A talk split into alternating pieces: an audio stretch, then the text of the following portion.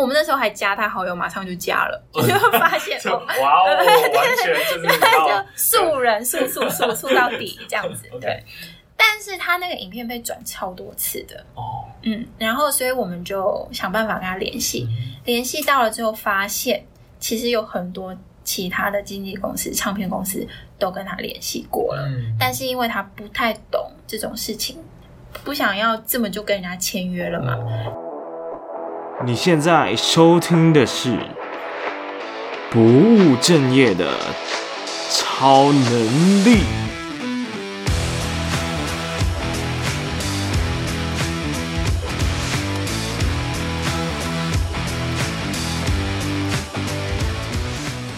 嘿很高兴你又回到了每周一次的职业图书馆，我是你的主持人威廉。那这个节目呢，主要是希望透过像这样子各行各业的职业访谈，并且带给你一些指压大小事，希望可以帮助你解决你人生的迷茫，满足你无尽的好奇，并且带给你不务正业的超能力。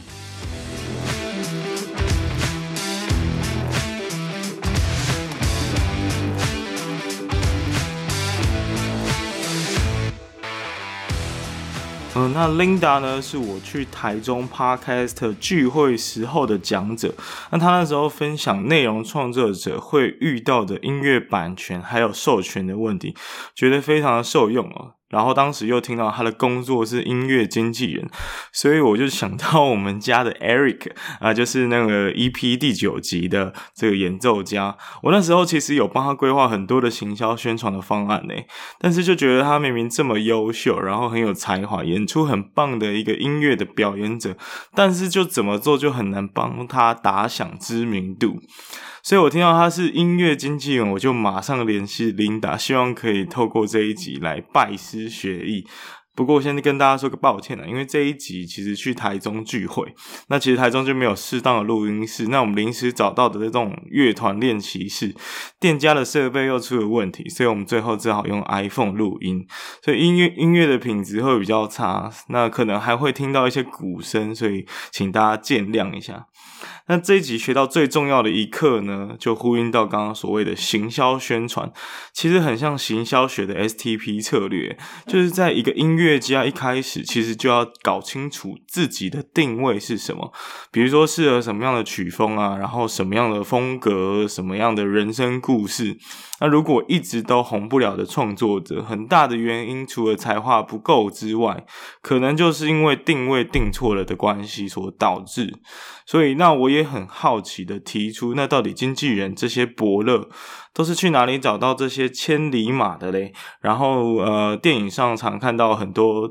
很多片段是在描述说，创作者低潮不想写歌的时候，他们应该怎么做？那在我们的聊天，其实都有都有得到一些出乎意料之外的答案啊。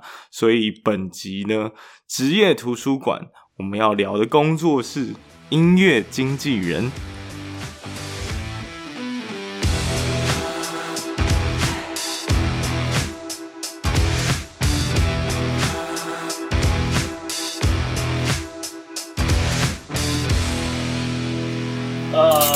实呢，我们身边有非常多的这个音乐系的好伙伴啊，然后包括我在那个 EP 九有一个 Eric，他其实就是一个呃追求艺术极致的音乐家，对啊，但是我们知道呢，他。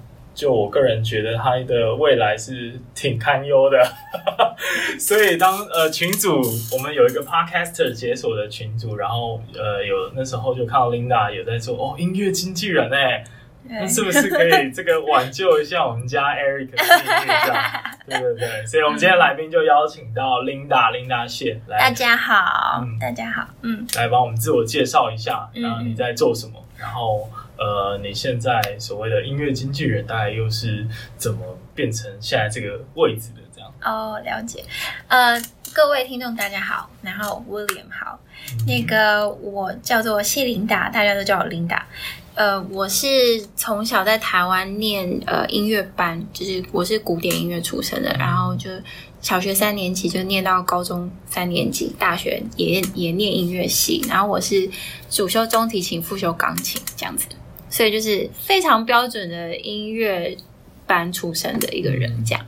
然后呃，其实这个中间呢，就是音乐系里面的人很多，我不知道是不是大家都这样，但是至少我自己还有我身边的朋友，大家都还蛮迷惘的，就是出来之后。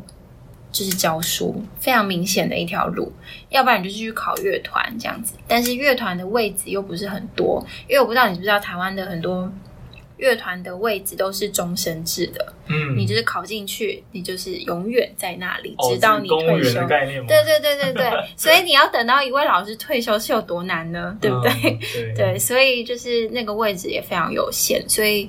嗯，比较能够马上糊口的就是教书，但是不是每个人都喜欢教书。对，对，这是很现实。对，就是这跟我们在音乐系训练的很多技能是完全不一样的。嗯，所以呃，那时候我就是在想说，那我能干嘛？那时候在学校的时候，我。呃，就是精力比较旺盛，所以做了很多企划的事情啊，安排活动的事情。然后我除了开我自己的音乐会，我也开了一些演唱会啊什么的。对，就是写写歌啊什么，就还蛮活跃的啦。然后后来我就在考，想说要去呃考研究所，因为音乐系的学生很多人，如果你真的就是想要精进你的。音乐造诣都是要出国念书的，因为毕竟古典音乐是西方的东西，不是这不是亚洲的，所以你如果真的要学到那个根本，还是必须出国这样。所以我那时候呃，就是家里也有帮我安排了一些预算，可以出国念书这样。可是我并没有想要一直念。呃，国外分国外分的很细，我们不会只说是音乐系，他们是会分音乐演奏系、音乐行政系、音乐录音系什么的，就分的很细这样子。所以，我们因为台湾主要的训练都是以演奏为主的，很多其他都没有训练到。嗯，确实。对，所以呃，我就在想说，我出国可以念什么？所以我就看到这个 music business 的这个科系。嗯然后呃，所以我就决定去念了，因为我我觉得我对这个方面还蛮有兴趣的。当然也就是要考试啦，申请，然后很幸运就考上。我打岔一下，嗯，你所谓的这个 business 的这个科系是在纽约的时候的经历吗？对，就是我在纽约大学念的，就叫做 music business。哦，好酷哦！就是我没有办法想象有一个 music。business，因为在台湾根本就没有这个分类嘛，没有，对啊，对，可是是有这个 business，只是没有人在呃讨论或者是。甚至让学生去学习这个事情，嗯，因为我以前也是有蛮多音乐系的朋友，嗯，然后的确他们的我看他们课程啊，对，就是还是以演奏为主。那当然有些是主修，有些是还有一些副修的音乐器啊，包括人声等等。嗯，那再延伸来说，可能就会去念一些西方音乐史，对，完全不知道是为什么要学这个。对，但是就很少提到，就你刚刚说的其他的部分，比如说是录音的部分、设备的操作等等，嗯嗯嗯、甚至是 business 根本就是不可能。对，所以，所以我对你在读的这个选择，我是觉得还蛮特别的。当初为什么会这样选？就是除了我自己，我我是一个非常好奇心很重的人，对这样，所以我那时候呃。我在学校因为做了一些企划嘛，呃，我们开音乐会或者是开演唱会也是都要卖票啊，嗯，然后总不能来的都是家人嘛，对，所以你也会去想一些宣传的问题，然后去选一些呃想一些推销自己的问题，嗯，然后这个就是牵涉到。Business 啊，嗯，嗯，然后所以那时候就是对这种企划类的组织类、组织活动这种事情很有兴趣，然后就在想说，这个是不是在 business 里面可以学一些管理人、管理人啊，什么音乐家这种事情这样。所以其实那时候，因为我身边从来没有人去念这个系，嗯，所以我没有任何人可以问。我爸爸妈妈也不知道我去念这个要干嘛，他们同意吗？他们当然不同意。我我经过了一个革命，就是家里的革命，对。但是最后怎么说服他们？NYU 的 Business School 很有名。OK，对，是这个是蛮蛮说服人的。对，所以所以那时候是因为就说，那他们商学院这么好，那我那时候的课是一半在音乐系，一半在 Business School。哦，对，我们学分是拼起来的。那那再延伸一个问题，就是你你们在音乐方面的训练是？呃，也是有很多演奏方面吗？还是其实都没有？没有，因为我去的是研究所嘛，所以研究所我们在音乐音乐比较相关的课程是学一些呃，我们有一堂课叫做 A N R，。嗯，我这这里应该有一些人听过这个职位，它是一个是一个职称，在唱片公司里的一个职称。Okay, 完全不知道这是什么。A N R 是是。Artist and Repertoire 的缩写。好，你讲完了，我还是不知道。Artist 就是艺术家嘛，Artist。Repertoire 是一个就是曲子的意思，是一个是一个法文字，但是在在美国我们都会讲 repertoire。repertoire 对，repertoire 对，呃，对啦，就是一个法文字，但是 A N R 就是这个的缩写。那他的工作就是，比如说有一个人写好一首歌，然后我这里有一个艺术，有一个音乐家或歌唱家，那他我是一个 A N R 的工作，就是我看到这首歌。我就觉得哦，这个人的声线很适合唱这首歌，嗯，可以把这首歌唱红，或是可以好好的发挥他的声音的特色。那我就把这件事情拼在一起。哦，嗯，那这个也可以反过来，比如说我知道这个人的音色是这个样子，比如说他唱高音唱的非常好，而且非常可以唱的非常高啊，或者是他有一个很特别的音色在这个音域。然后他的可能这个人的故事又是比较属于怎么样的？嗯、那我可以量身为他定造一首，就是可以完全显现出他的呃个人特色的曲子。然后或者是我也是可能有一堆作曲的人给我一堆歌，然后我就是在这里面当一个拼，就是把像媒合的一个人啊，嗯、把把它拼在一起这样。这个工作非常重要，因为它会牵涉到。之后这，这这个作品到底有没有成功？嗯，的一个，嗯、就是一个关键。对，对嗯，没错。我觉得蛮特别，因为我的想象在音乐的 promotion 里面，嗯、其实是属于你刚刚形容的之外的事情。嗯，但是在那之前，可能要先去把适合你的表现方式，对，跟适合你的可以说是品牌的定位，对啊，可以跟你这个人本身的。专长去结合，对，之后再来考虑我该怎么去 promotion。嗯嗯嗯，这个是大部分人好像都没有想过的一件事情。对，音乐的 promotion 是很要要从内容开始出发的，嗯、就是不是只有你把东西做出来，然后就在那边推推推。嗯、你是从一开始根本，你刚刚就说到一个字，就是定位嘛。嗯，我们签一个艺术家的时候，一开始就要知道他定位是什么。然后，如果一个艺术家就是一直红不了。其实很大的是呃很大的原因是因为他自己都不知道自己定位是什么，嗯嗯，所以他没有一个点，我们没有办法朝着一个点去发展它，嗯、然后去 promote 它。嗯、对，这个故事应该是要一整套的。OK，这个这个我好像是算是有一点经验哦，嗯、因为我刚刚说那 Eric Eric，你有在听吗？赶快把它记下来，笔记笔记，就是定位这件事情的确是。我们当初啊，我解释一下，就是我们当初是一个呃研究所课程的作业，然后作业的内容就是说，我们想要把这个这个音乐家的形象包装出来，然后去做一些 promotion，然后去观察我们的效果。对，那。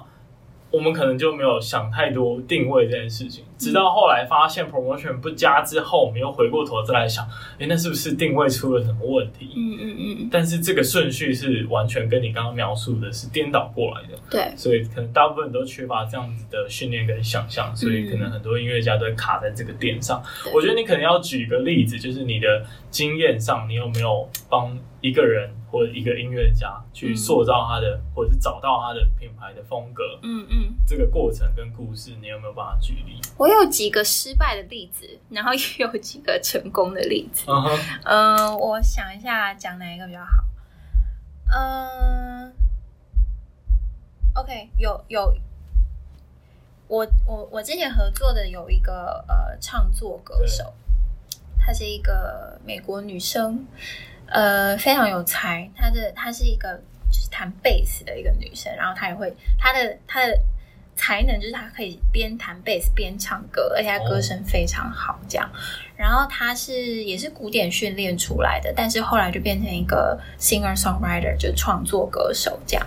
然后那时候呢，呃，我是毕业之后加入了这个经纪公司之后，她已经是这个经纪公司里面的一员，但他那时候还很小，就是要发展他这样子。然后，所以我们我们进去的时候，呃，就是一直在讨论他的呃定位嘛什么的。然后，所以他那时候一进来的时候是就是一个干干净净的女生，非常的。就是阳光啊，然后也很可爱，就脸圆圆的这样子，然后金金发长长头发这样，就很平易近人，可爱。泰勒丝，他他可能有有一点这样，就是那个 Next Door Girl 的这种感觉，这样子。对，所以所以他在写的歌曲，其实也就是一些，比如说呃。就是跟亲人之间的感情啊，朋友之间的感情，嗯，然后有时候会讲一些自己比较叛逆的想法，一点点叛逆的想法，这样。所以他那时候就出了一个呃独立发行的专辑，然后就开始演出嘛。呃，然后那时候我们帮他的定位就是他可能可以唱一些翻唱歌啊，然后去跟一些其他的，因为哦。对不起，他是从 YouTube 红起来的。Oh. 一开始找到他是从 YouTube，uh -huh. 所以我们就想说，那他可以去跟别的 YouTuber 合作，就是英英文频道有很多的，呃，就是也是在做音乐类型的 YouTube 节目嘛。所以有一个频道呢，他就是会把很多现有的歌，把它变成一个非常 Jazz 还有 Old School 呃 Rock 的一些编曲，然后。我们就让他去上了那个平台，结果那个平台就是观众群很搭，嗯，他们他们两个的口味很像，所以他就在那个地方又爆红了一次。哇哦，嗯，他就是唱什么什么什么，All About That Bass，嗯嗯，对哦，对，就很适合他，因为他弹 bass 嘛，嗯，然后他又唱，他的歌声又很好，他翻唱这首歌很凸显他的特色，然后这个改编就超级红。对，所以这个就是一个还蛮正确的一个策略，嗯，然后，所以他之后就跟他们也合作了一些其他歌，然后这个呃 YouTube 的这个 band 呢，他们也会去巡演，有时候会带着他一起去，所以他那时候就是有跟他们沾到一些流量啊，然后一些粉丝这样，呃，但是他那时候是二十出头岁，我们合作了大概一年之后，他就开始。跟我们说，他想要变成黑暗系的女生，然后我说这是什么意思？然后他就说 艾薇儿，对对对，他就是开始要画黑，就是烟熏妆，啊，然后就是非常深色的口红，然后。那个他以前都是穿穿花洋装嘛，嗯，他现在要穿全黑的，就是就是非常 punk 的，对对，他要改变形象，嗯，转型这样。然后他的音乐，他也不要像之前那样比较清新，嗯，比较 acoustic，他就要变得比较重。然后他他的声音也要，他的声音比比比较就已经比较中低频了，嗯，但他就要越往那个方向去，就整个要变成比较黑暗的一个风格这样。他说他现在。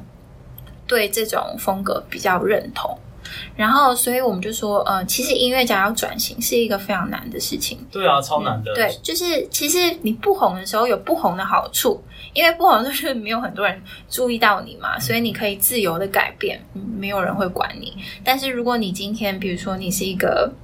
呃，乡村歌手，然后你突然要去唱一个完全不同风格，嗯、这样你本来的粉丝就会觉得你到底在干嘛？嗯、就我们不喜欢那个这样，所以这个就是出名的一个限制。你越往上爬，你越不能改。嗯。嗯，然后他那时候已经因为是已经有那个 All About That Base 的这件事情发生了嘛，嗯，所以他其实已经有一定的流量，他在美国国内也已经可以跑好好多场子，然后他有一个自己的 Trio。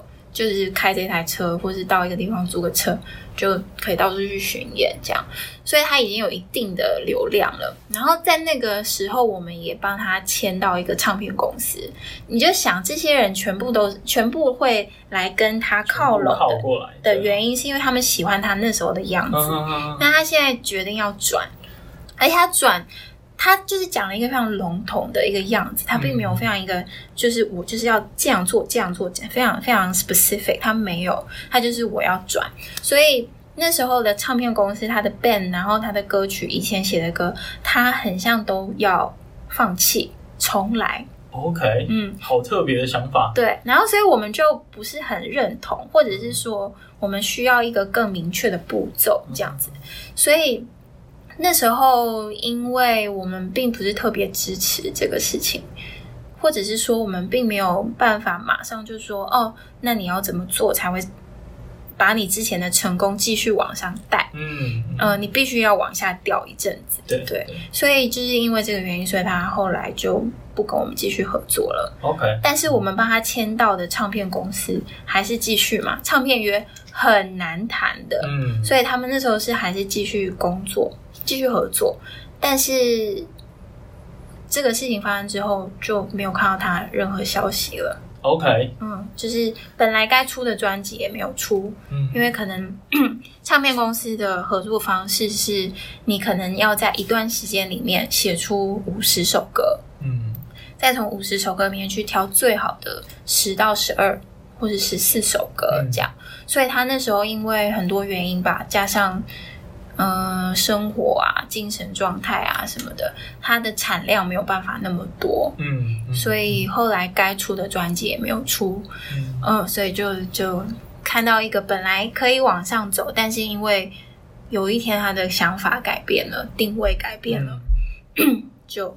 没有了，我觉得这算是一个蛮特别的例子，嗯，因为呃，因为你刚刚讲，其实我就一直想到很多电影都在描述这样子的过程，对，可是通常都是呃，经纪公司希望音乐人维持他呃塑造出来的形象，对，但这但这个 case 看起来是他自己想改变，所以有点不太一样，嗯、可是。就回到我们刚刚说，电影里面很常出现是经纪公司觉得这样比较好，嗯，嗯，你就是要继续当甜美小公主，对对对对。可是这个人可能一开始他可能在各个地方，他就告诉经纪公司说，其实我不是这样子的人，对，对对。但你把我塑造成这样子，嗯、因此红了，所以我必须要延续那个那个形象。对，我觉得很多很多人是比较常遇到的是这样的。对，那那就像你刚刚那个 case 啊，解约会有什么？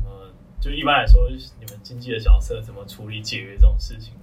呃，解约就是我我们通常在签约就会签一个合约，合约的时候就会说，你如果解约的话，那呃，在我们经纪你的这个过程当中，我们帮助你创造出来的一些机会。嗯、那在之后，我们会有一个类似叫做呃日落条款哦，嗯，就是比如说你在我们经纪你的这个当中，呃。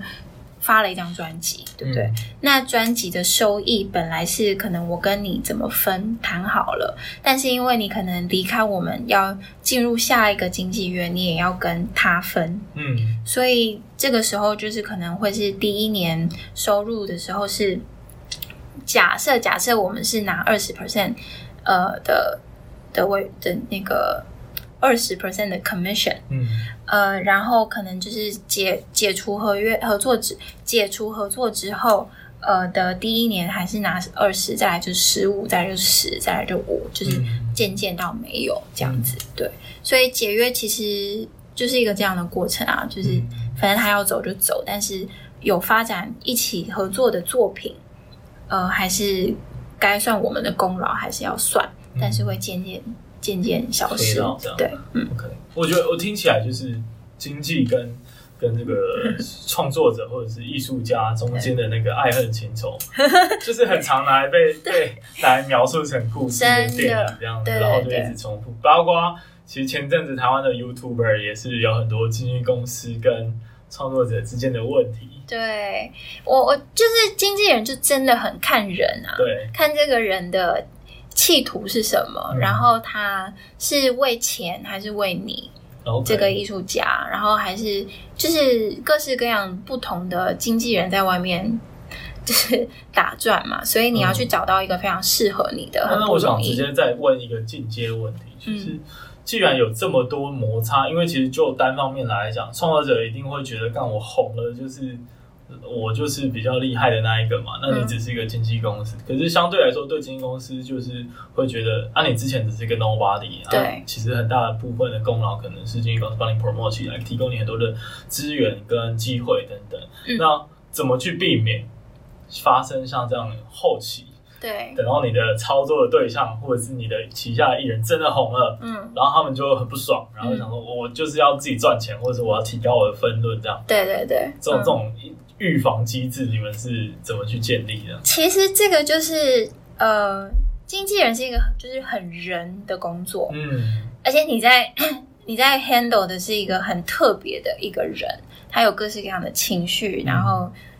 自我 ego 这样的一一很，你必须要处理很多这种这种特特质的人，这样。嗯、所以，我们一开始在签一个艺术家的时候，要考量的点非常多，就是呃，除了他的才华以外，你也要去看这个人的人品怎么样。嗯，你要看你有没有办法相信他，他有没有办法相信你，因为合约就是纸。但是最最终到最后，你还是要看你彼此有没有办法信任。嗯。所以其实，呃，那时候我进入那个经纪公司的时候，我们在我的这个期间，我们签了一个女生。但是这个签约的过程呢，是我们已经开始合作了，就是我们已经在帮他定演出，但是我们还没有合约。原因就是因为我们想要先试试看彼此，嗯，就是试个水温，合不合得来。然后他有没有什么人格上的缺陷，是我们可以先就是呃观察，观察的。对，所以如果说我们看到这个人就是有一点这种倾向，就是哦，今天这个成功都是我的功劳，就是你为什么要跟我分？我不想跟你分，或者是呃，对啊，就是这种特质很很早就可以看出来，小事情就可以看得出来的，真的哦，对。所以，其实，在那个时候，你如果真的感觉到这个艺术家，你没有办法信任他，你最好就不要签他。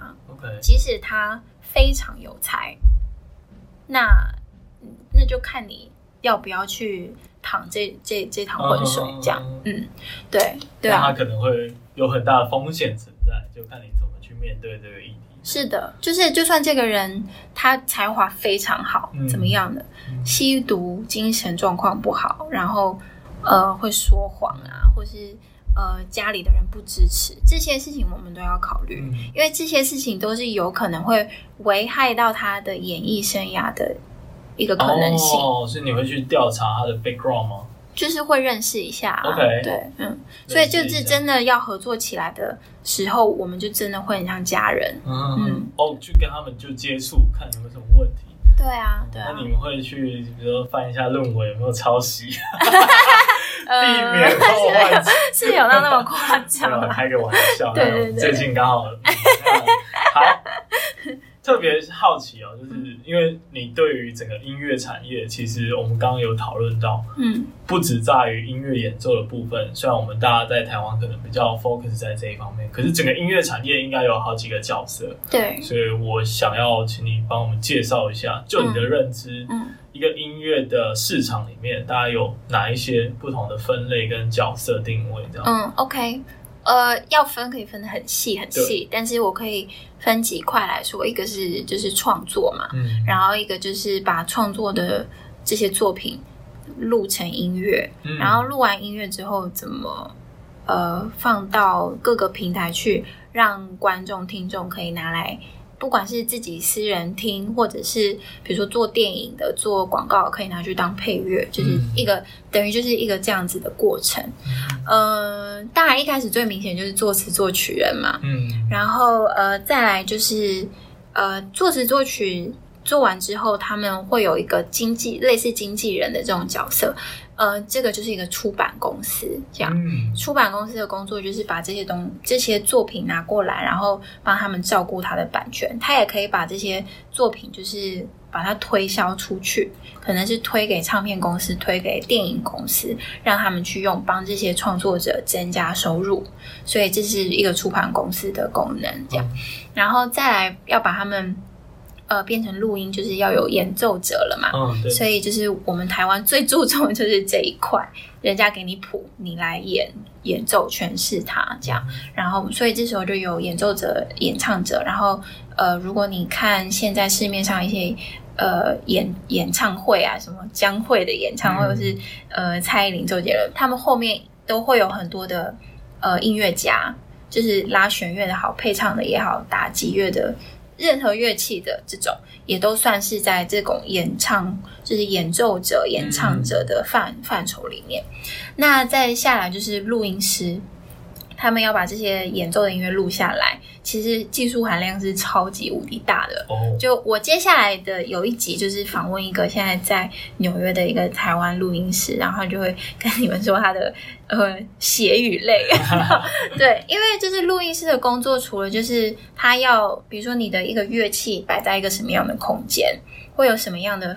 那个回音啊，反响，他去选择最适合的麦克风，嗯，摆在最好的位置，嗯，然后呃，确定这个人在录的时候，另外一个人也在录的同时不会互相干扰，这样，嗯，然后他出去，他要。呃，主导整个录音的过程，让大家很舒服，然后效率又很高。嗯、那录进来的东西之后，就是一轨一轨的嘛。比如说，你有一个乐团，四个人就是四个轨，四个轨进来之后，比如说通常鼓就是超大声，然后可能人声就没有那么大声，然后钢琴大，所以这些就是需要混音师把每个 track 的声音调到最平衡。这样每个人的声音都可以被听到，在对的时间被听到，这样子。所以混音师是要非常懂音乐的，嗯，然后再来对混音师，再来还有母带后期啦，就是这个制作的整个过程，是切很多个环节，切很多个环节。嗯，这个我倒是蛮有感觉，就是自从开始做 podcast，对，是吧？我就觉得我靠，这整个，嗯，不管从录音的空间开始，然后设备，对，然后还有呃录。音之后的 IT 的部分，对，然后包括你怎么去剪辑特效，然后去修饰、是的，混音之类，哇，对啊，超级复杂，而且其实又可以切得很细，超细。嗯、对，我就就你就看格莱美奖他们的分项就可以知道，对对对，有人就是混音就可以得奖的，有人是呃。对啊，母带后期制作也可以得奖。对，母带后期制作是在你的 track 都叠好了之后，他要把整个东西呃输出，输出之后他要去听说，那这个东西放在比如说汽车的音响来听会不会爆？哦，因为现在没有很多人会有很高级的音响了嘛，嗯、大家都用耳机听啊。那你用耳机听，你不能，你不能。那个音量的 range 太广，要不然太大声你就耳聋啦。嗯、对，所以这些就是呃都需要考量的。OK，哇，这个、嗯、这个完全没听过。对，就是这是非常幕后，而且都不会有人去关心的一环，但是非常重要。嗯、对，所以呃。你可以说，其实演奏家他们演奏，但是最后你听到的声音的音质到底好不好，是取决于在这个阶段。嗯，嗯，然后呃，录好了之后，你就有这些档案嘛。那档案以前是会很多，现在还是会啦，压成 CD，然后要不然就是直接上传到网络上这样。然后，所以接下来就有唱片公司，他的工作就是会帮你把你的东西拿来行销。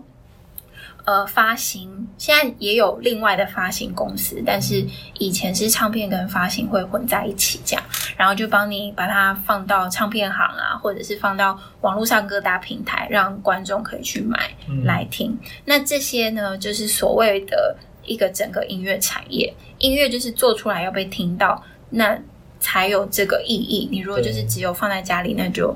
那，那你做音乐就是做到一半这样而已，对。所以这整个环节下来，就是牵涉到很多的智慧财产权，然后权益就是收益怎么分账这些事情，对。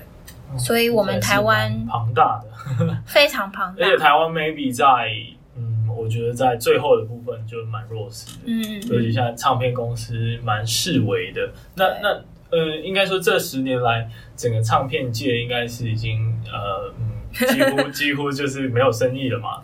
也不会啦，呃、就是在音乐产业里面一个很大的 asset 就是财产，嗯、对，是版权。嗯嗯，所以你的意思是说，他们都还有留有这些版权存在？对，嗯，嗯很多唱片公司就是比如说像 Beatles 的版权啊、嗯、这种东西，到现在还是很多人听啊。嗯，那。那呃，他们只要有人听，他们就有版权收益。OK，对。那现在新兴的这些平台，他们也不能没有这些经典的歌啊。对。那所以他们还是要去找这些唱片公司来拿合法播放的版权，这样。了解。对，所以虽然看起来是比较示威，但是其实他们因为过去累积下来的所有的呃版权，还是很多掌控在他们的手中，嗯、所以还是很多时候要透过他们。对，尤其现在都是串流时代了嘛，整个呃。听众在接触音乐的管道已经发生了很大的改变，超超大。那整个音乐产业是不是有因为这样子，也有一些不一样的事情发生？有啊，嗯，嗯我我有很多事情发生，但是我可以比较比较直观的，就是现在有非常多的人选择当呃独立音乐家。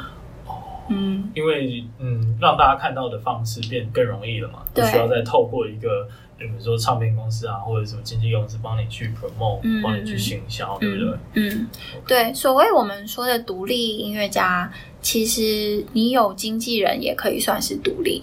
你不算独立的时候，是你有唱片公司的哦。独立是指独立发行。我记得九 M 八八好像是类似这样子的形式。对对对对对对，所以他也是一个独立歌手，嗯、因为他是自己录好了嘛，然后就发这样。所以就就像我刚刚讲的，整个环节这样讲下来，透过太多人了啦。然后之后，你你你的你的那个录音的东西录出来给。观众听之后，你是不是要去演出？嗯、所以这个时候也是经纪人要去帮你找演出的机会。在美国还有一个工作叫做 promoter，他的工作就是比如说，呃，你要演出，我知道这这么多场地需要演出的人，那我就是去帮你接洽。嗯、我们叫做 booking agent。哦，oh, 对，OK，嗯，所以好像也有在电影看过。对，对，对，所以他有时候是跟经纪人合，就是经纪人可以也做这件事情，但有时候会分开这样。所以呃，然后最后当然就是 venue，就是场地方这样子。呃，他们就是靠呃演出，然后卖票来赚钱这样子。对，所以呃，你刚呀，你刚刚问题是什么？哦，就是呃，像。Spotify 这样子的平台，oh, oh, 对，切入之后，就像你刚刚说的经济啊、嗯、等等的形式，已经有不太一样的转变。但你刚刚有提到关于场地表演这件事情，因为我们其实现在也不太听唱片的嘛，当然现在有串流，嗯，可是其实就我听到一个说法是，现在更注重的是现场的体验。对，所以呃，这件事情是真的吗？就是你们会更 focus 说，好，我要 promote 一个艺人，其实很大的重点应该是最后我要让他上。很多的现场演唱会，是的，哦嗯，那这件事情你们怎么做？呃，我先大概跟你说一下那个收入比例好了。之所以为什么现场演出这么重要，然后也是为什么这次疫情来了，我们会被打趴的这么惨，你知道吗？嗯，你如果把一首歌放到类似 Spotify 或者是 Apple Music 这种地方，点一次，就是你播放一次。的收入，我我现在说的是美金，因为我很不接地气，我在在国外。嗯，嗯，点阅一次的钱是零点零零六。美金，美金，你可以去算台币是多少？感觉比 YouTuber 还少，对，很少，非常少。嗯，所以呢，你比如说你一首歌被人家点阅。五十万次，嗯，那你可以去算零点零零六乘以五十万，大概就是三千块啦。嗯嗯，但是呢，也不是只有，就不是都是三千块，这个价码是会漂浮，对，根据你的听众是在哪里。OK，嗯，所以我之前看过一个 YouTuber，他是一个呃住在墨西哥的一个人。他被点阅五十万次，他只收到九百块的美金。哈，对，那你想有多少人可以被被点五十万次？这是一个非常高的 Tier One、Tier Two，对，非常高的播放量。那你在那边卖个一、嗯、一两千或者是一万，你根本就不可能拿来干嘛？对啊，就是你连你该要有的器材或者是付给乐手的钱都不够。嗯，所以你说，呃。这个发行音乐是必要的，在你建立一个音乐家的呃，你自属于自己的 profile 来说，但是赚钱还是要靠现场演出。OK，对，跟呃粉丝的互动啊，然后卖票啊，卖一些周边商品啊，嗯、然后呃做一些采访或者是这些其他的现场活动，嗯、才是最大的收入来源。代言啊什么的，OK，这就就这种型。现在我觉得台湾比较大的一个问题是，我们的场地太单一了，然后小的那种场所，嗯。又不太适合演出，这样、嗯、有适合演出的也不太多，所以就是因为场地不多元，所以没有办法扶持多元的一个艺术生态。因为音乐家是艺术家是很多元的嘛，嗯，有的适合亲近的接触，有的可以一次出场就卖个两三千张票。OK。就是有不同大小，特别是小的可能就比较少一点。对，嗯其实小到到我觉得我们当时有聊到这个话题，因为台湾就是狂盖、嗯、狂盖各种表演场所嘛，对，然后包括近年来魏武营嘛，嗯，然后还有台东歌剧院嘛，说实在的都是属于比较大型的，对啊。但是实际上有这么多人适合吗？好像也没有，感觉这也是都是国外的乐团来表演。哎，国外的，嗯，就是说难听一点。说难听一点，国外的进来才能一次动那么多票。OK，对啊，okay. 因为你总不要让一个人进来，然后一个一千座的空间只坐了几层，嗯、对啊。但这.这个时候就是你把音乐家放错舞台了。嗯，对，uh, 因为他就卖不了那么多。你放在一个那么大的地方，对啊。所以这也是你们要去 take care 的部分之一。嗯、对，okay, 我们刚刚回到，我其实有谈到呃。呃，整个包括我们 Spotify 这种串流的公司，还有我们演唱会，对于收入来说有多大的影响？嗯、就我的理解是，呃，Spotify 是一个让大家更容易去 promote 自己，让听众认识他们的一个场域或舞台。对。可是实际上，他如果真的要赚钱的话，他、嗯、其实要升华到拉到实体的活动，对，拿到演唱会，然后现场演出，那、嗯、才是真正的。可以达到比较多可以填饱肚子的一些一些一些收入的管道。对，我觉得这也是一件好事。嗯，因为以前当唱片可以赚很多的时候，很多音乐家就是躲在录音室不出来了。嗯，然后你也知道，在现在科技这么发达嘛，很多可以做，就是你可能没有唱的那么好，但你你形象好啊，你会跳舞什么的，所以我们把你的声音调一调这样子。然后，但是因为现在。呃，整个经市场经济的转变，对，所以呃，你如果不出来演出，很难赚钱。这样.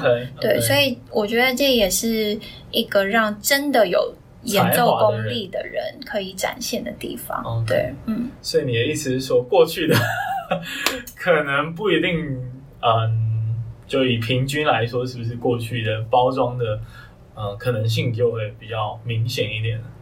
嗯，当然你不能这样说啦，这是我自己单方面的理解啦。哎呦，对啊，我不能乱讲话啦。对对，但的确好像有这样子的可能性，是真的。嗯嗯嗯 OK，那接下来想要进一步聊的就是为什么台湾的音乐家常常会遇到伯乐难寻的问题。嗯就就拿再拿回 Eric 的，一直举他的例子，就我觉得他很有才华。我现场听到他也是觉得哇，这个好屌。可是我有时候就会转贴一些那种什么美女演奏家的 YouTube，对对，我就贴给他，你看你现在都没办法卖这些有的没的，你这些都没办法 PK，难怪你就不会红。嗯、到底真正的问题是在哪里？我觉得也是产业概念比较薄弱吧。嗯嗯。像我是一个音乐经纪人，我现在回来台湾，呃，我也不知道要怎么做哦，真的、啊，就是所以两，呃，应该说我们跟国外有很大的不同。对啊，就是产业链比较不完整。哦，嗯，哦，比如说呢，整个举个例子，嗯，像是哪一部分就我们就没有？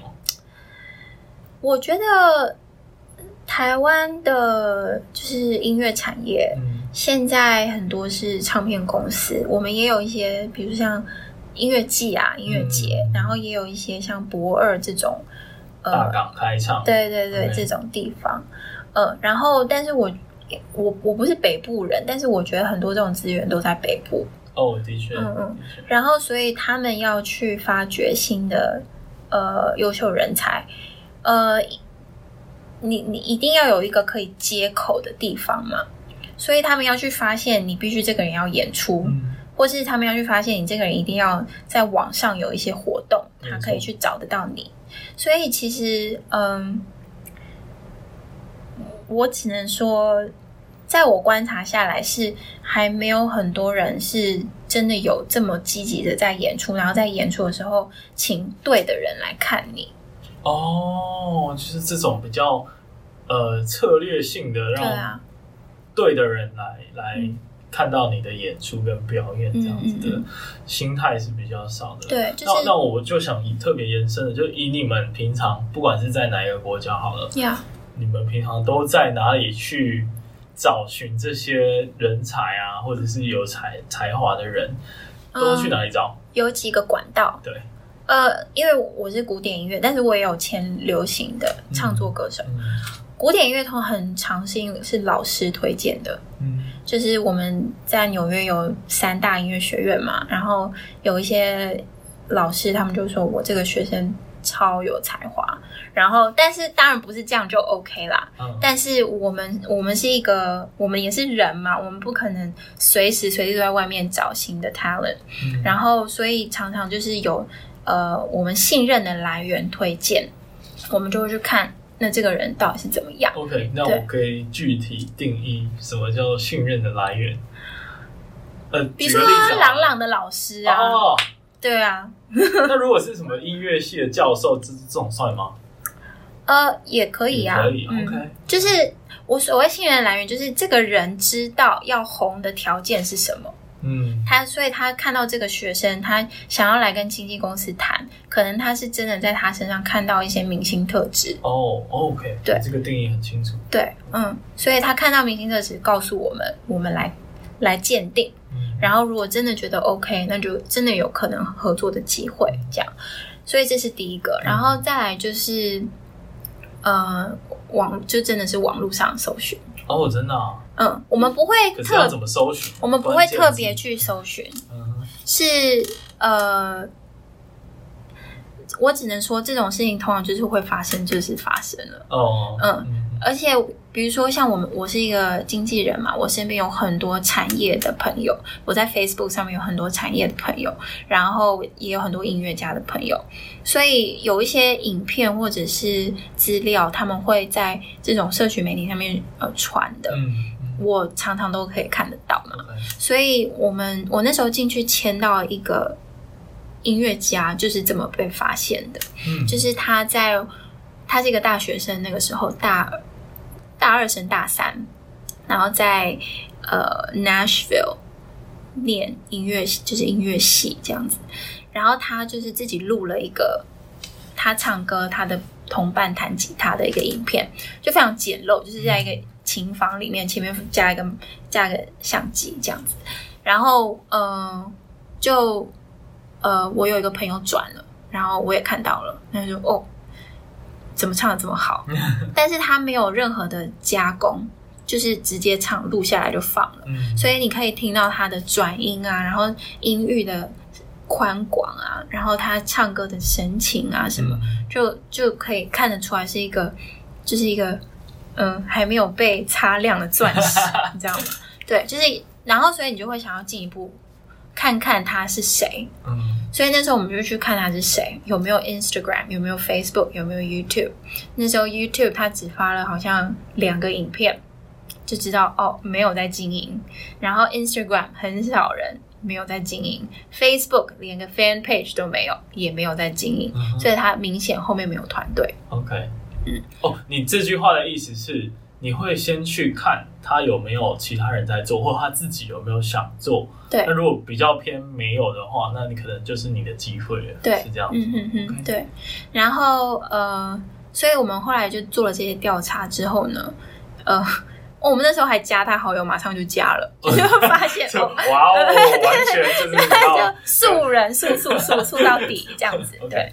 但是他那个影片被转超多次的哦，嗯，然后所以我们就想办法跟他联系，嗯、联系到了之后发现，其实有很多其他的经纪公司、唱片公司都跟他联系过了，嗯、但是因为他不太懂这种事情，不想要这么就跟人家签约了嘛，嗯、所以他一直没有签，也没有想说要怎么弄，因为还在还在学校这样子，嗯、然后呃，后来是我们。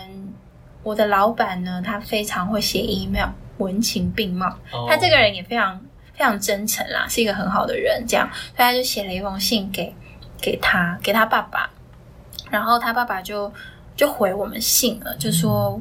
我觉得我可以感觉到你们的诚意啊，然后我也非常肯定你们，因为我们那时候的名单上面已经有一些人了，这样子，然后有有的是很大，有的没有那么大发展的这样子，然后所以他说，我觉得我们可以聊聊看，这样，所以我们第一件把他做的事情，就是在一个纽约比较类似 showcase 类型的一个，呃，是一个 pub。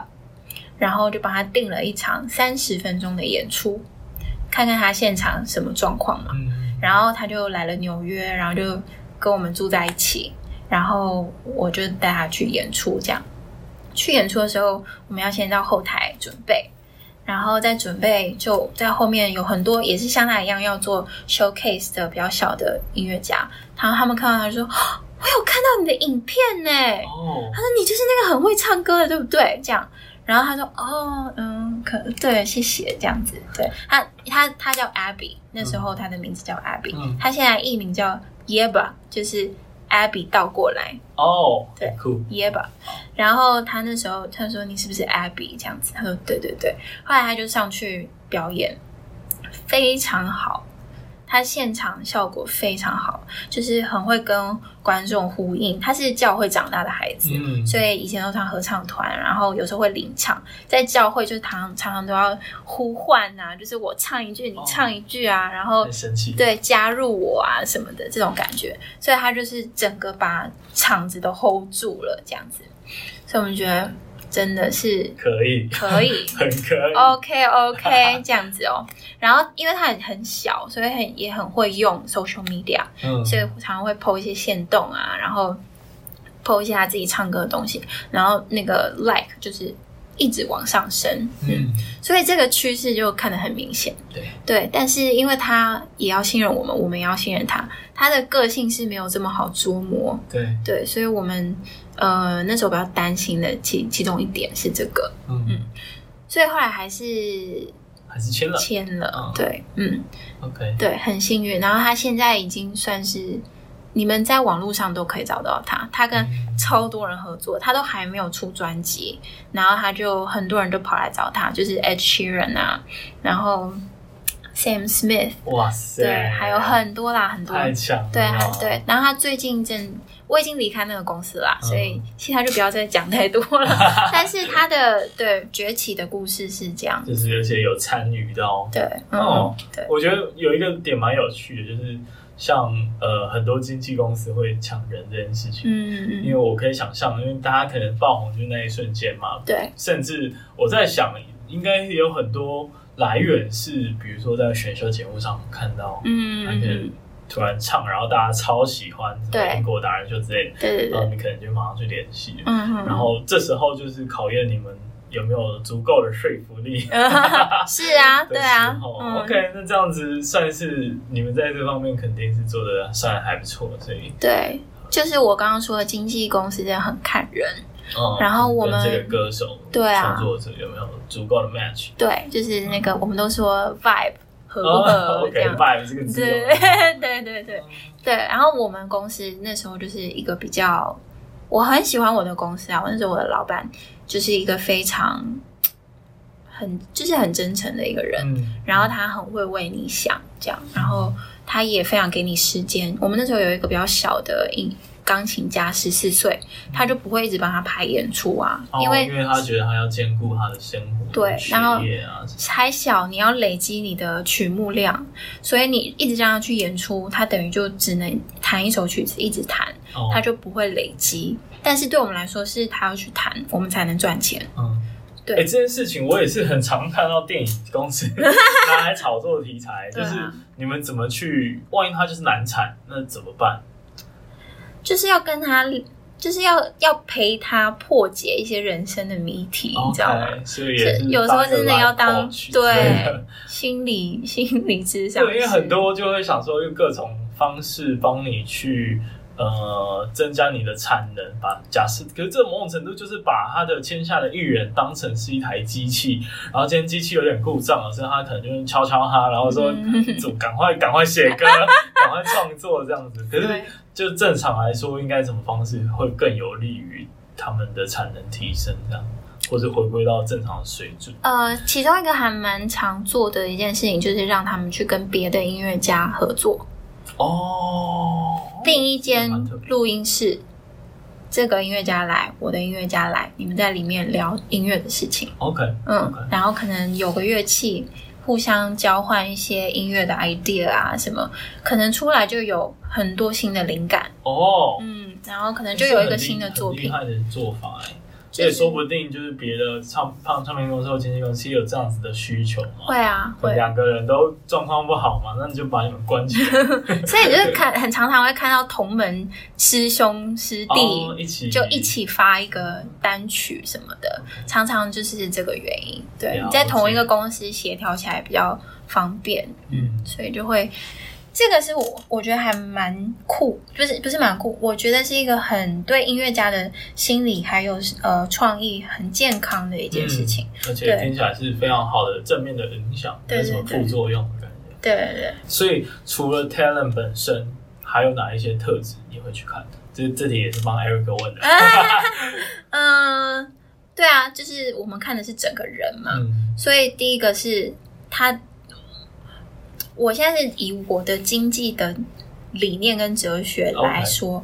我是最看重才华的。嗯，再来很多人会看外形嘛，就是一个很、oh, 很直接的、嗯、外形这件事情呢，呃，就看你怎么去包装它。Okay. 呃，你如果有很姣好的外形，那就恭喜你很吃香，对不对？嗯、那你不需要花太多的。Styling，你不需要花太多的化妆啊，或者是找服装啊什么，嗯、你就可以，应该会蛮效果蛮好的。但是我们所谓红的好看，就是我们所谓长得好看，跟所谓有明星样样子的好看，又是两件不同的事情。这个很难，对啊，描述对不对？对，很难描述，你必须去看到。就是有一些可能你平常走在路上，觉得它不是很美的。但是他经过，比如说一些设计，或者是帮他选衣服什么的，他可以非常有特色，非常有记忆点，那也是一个非常好的加分。对，所以呃，不要觉得说哦，平常长长大都没有人说我长得好看，所以我一定是不好看，所以我在这方面一定是一定是扣分，就不要这样想。对，嗯，对啊。对，所以外形是一个部分，再来就是看他的。我刚刚有是有也是有说到，就是人品嘛。嗯嗯，他他的，比如说他怎么对待他的朋友，然后他怎么对待自己，够不够自律，够不够呃，就是谦虚啊，想要学习，跟别人合作，人家会不会觉得他很烦啊？哦，对，然后或者是。呃，生活习惯啊，是不是很很常出去到很晚很晚才回来，然后隔天就会烂醉个一两天啊，就这种都不行，这样子。嗯，所以就是音乐家不是我们想要那么浪漫，你必须两个都要有，就是自律跟可以把很多的情绪放到你的艺术形式里面都很重要。嗯，再来就是他的家人支不支持。如果他家人非常不支持，然后你也看得出来这个艺术家对他家人的意见看得很重，嗯、那就是会很难，这样很辛苦。对，嗯，OK，对好，那我再把这些意见转达给他，那、嗯、之后再把他联络方式丢给 他。如果 Eric 没有收到回信，那就表示你可能不够资格。不要这样说。OK，那那我觉得到尾声了，那最后来聊聊你的节目吧，嗯、因为其实我们昨天才在。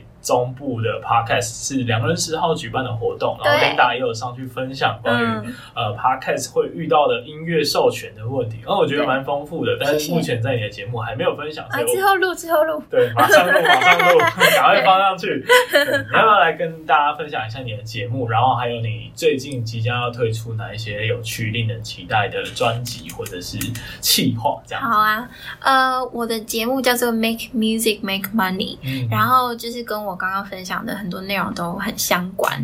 我就是会访问很多在业界里面的专业人士，然后再加上有时候是我自己对于呃音乐家的，比如说你的心心理状态，你要怎么调试自己，或是你要怎么帮助自己更容易被产业里面的人看到的一些呃。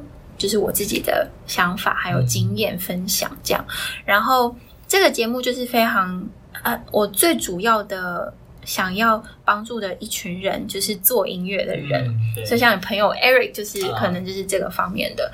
嗯、呃，我要说的就是你要怎么用你的音乐来赚钱嘛？用音乐赚钱其实不是说人人可以成功，然后有非常多的。嗯、呃，看你自己是什么样子的人，而而产生的一个呃属于自己的赚钱方式，这样。所以，嗯、呃，我的节目就是希望可以涵盖到很多这种部分，然后让大家更呃正确的为自己的音乐事业有正确的期待，期待值。有时候就是期待值过高，然后就会落入谷底。但是你如果有正确的期待值，你可能就会比较清楚的看到你现在在经营的事业。嗯、这个非常正确。对，你要花多少时间啊？花多少心力这样子？然后我接下来要访问的，我还蛮期待的，就是下个礼拜我就会访问他们。呃，我会访问一个经济学家。哦，嗯，诶，是不是很跳痛？很跳痛。对啊，因为我就是想要找一些，呃，虽然你不是做音乐，但是有很多可以借鉴的一些知识。哦，这个经济学家我已经跟他先访问过了，他是呃我们的。呃，考试院的委员这样，哦哦 嗯、对，哦、但是他本身是一个学者来着，对，他是一个非常爱音乐的一一一个、嗯、一个一个长辈，然后他是从小 到大都是学钢琴，然后唱声乐，自己也开音乐会，嗯、然后他到每一个机构都会开合唱团什么的，所以他对音乐的价值是。就是已已他已经亲身体现了嘛，所以我要请他来跟我们聊聊，他用一个经济学家音乐呃，我想要请他来跟我们聊聊，他以一个经济学的角度来看音乐产业是一个什么样的状况，其实很特别，因为我们没有办法把音乐量化，对，我们一个演出就是一个演出，不像。比如说，你要卖一个马克杯，你可以一次生产两千两万个，然后去受这个经济学理论来讨论这个事情，是一个非常特别的产业。所以我想请他来聊聊这个。再来呢，就是我会请刚刚我们有聊到九 N 八八的经纪人哇，嗯、对，很期待。他叫米娅，然后我们是在纽约就有很好的朋友，这样，所以我会请他也来跟我们聊一些，呃，当当一个独立乐手的经纪人是一个什么样子的。体，呃，体验，或者是他要做的工作是什么？嗯、然后他那时候也办了一个台湾 Taiwanese Wave，是在纽约的一个给台湾独立乐团的一个音乐节这样子。嗯、然后也会让他聊聊这个事情，加上一些台湾的独立乐团生态。嗯、然后还会呃访问一个呃就是 KKBOX 的内容长。嗯，嗯哦，这个对。重量级，真的，我也很紧张。就是他，我会跟他问一些，比如说音乐家、独立音乐家要怎么，嗯，利用 KKBOX 这个平台来，就是 promote 他们自己，然后来，呃，为自己的事业。更更进一步这样子，嗯、因为可能这个工具大家都知道，但是它可能很多内部新的发展、新的工具，也可以请他来给我们介绍一下这样。然后最后我会访问一个最近也是 金曲奖题入围三项的一个台语歌手，嗯，嗯 对，他是一个律师，然后他也是一个台语创作歌手，哦，对，所以真的是对啊，对啊，所以会跟他聊一些他的。创作过程，然后加上他的斜杠的这个一个状态，然后嗯，他的音乐经历也是蛮特别的。他以前是呃有被签，然后后来就是对这个产业蛮失望的，所以就离开了。但是后来因为他出了一场车祸，所以就觉得他就想到：天哪，我如果要死了，那我还有。什么事情没做会很后悔，嗯、然后他的答案就是音乐，所以他在四十几岁又回来做音乐，然后三项题呃入围这样子。哇，有种梦想终于成真的感觉。真的，我也觉得会会很精彩，所以就大家就敬请期待。然后如果有兴趣的话，也可以到我的节目去看看。OK，、嗯、你现在是 Podcast 之外，应该有做一个 IG 吗？对，嗯、有。可以搜寻 Make Music Make Money。对，好，我们谢谢 Linda，谢谢今天的，谢谢威廉。嗯，好，大家再见，拜拜。拜拜。感谢你收听这集的节目。那我也知道呢，其实整个访谈的过程还蛮长的，所以我也会把我听到的重点和 highlight 整理出来。你有兴趣的呢，可以点节目的资讯，或者去看我的 IG 跟 Facebook，只要搜寻威廉不务正业就可以找到我。有什么建议或者想跟我讨论的，也可以直接私讯给我，让我知道。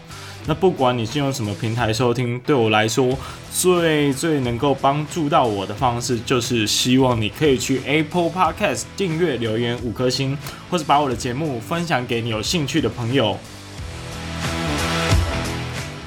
最后呢，如果你喜欢这类型的节目，我的节目主要内容是职业图书馆，希望可以帮助大家了解各行各业的工作生活，还有职涯经验。如果你想直接支持我继续利用下班和周末的时间来做 podcast 节目的话，你可以用一杯咖啡的钱来抖内我继续做下去。我会把我抖内的链接放在节目资讯栏。只要被我访谈过的来宾呢，我就会称他为业主。那这些业主呢，我们会聚集在一个脸书的社团，叫做“不务正业的超能力”。那如果你也有兴趣跟我们一起探索职涯、挖掘各行各业的工作生活的话，欢迎一起加入。那威廉不务正业，我们下次再见，拜拜。